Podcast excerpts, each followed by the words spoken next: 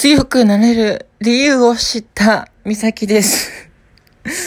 あ、な、な、へじゃないですけど、あの、ちょっとね、タイトルにある通り、鬼滅の刃の話なんですけど、これからちょっと面白い話をするんで、もしこのラジオが面白いと思ったら、聞いた後に登録、フォローよろしくお願いいたします。で、本題に参るんですが、鬼滅の刃というね、アニメとか漫画作品、皆さん知ってると思います。映画化もされてますね。知らない人はぜひ見てください。で、その中に登場する、あの、イノシシのお、面っていうか、イノシシを被った、イノスケっていうキャラクターがいるんですよ。で、その伊之助っていうキャラクターはめちゃくちゃ男らしい子なんですけど、顔だけがめちゃくちゃ女顔なんですよ。もう目がキラキラしてて可愛いんですよ。で、本人はそれがコンプレックスらしくて、まあそれを隠すために、そのイノシシのね、お面みたいなのを被ってるわけなんですけれども、まあ、そこでね、ちょっと思った人がいらっしゃると思うんですよ。あの子は女の子じゃないのかとか、将来的にニューハーフになるんじゃないのっていうね、そういうことを思ったり、まあそういう作品もあるじゃないですか。二次創作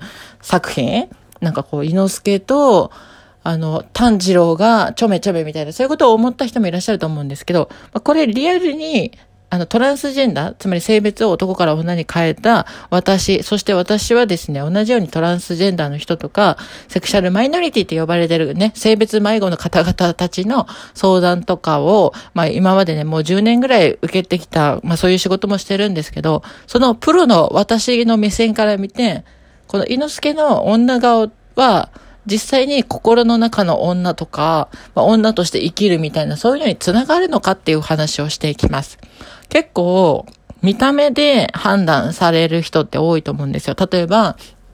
あの、生まれた時とかちっちゃい頃からすごく可愛くて女の子っぽい男の子がいて、で、成長したらその子が、あの、女の子になった。つまり性別変更して女の子になっちゃった、みたいな。それはみんな納得できると思うんですよ。で、実際に私のおばさんとかも、あの、私が性別変えるときに、あの、お前は昔から女っぽかったら納得できたけど、昔から男っぽかったのになんで女になっとや、みたいな、そんな感じのことを言ってたんですけど、この見た目とか生まれ持った容姿と体とか心の話って全然違ってて、あの、まあ、猪之助としては自分の顔が女顔っていうことが超嫌らしいんですよね。超嫌ってか多分すごく嫌なんですよ。だから、あの顔をこう隠してるわけなんですよ。これあの、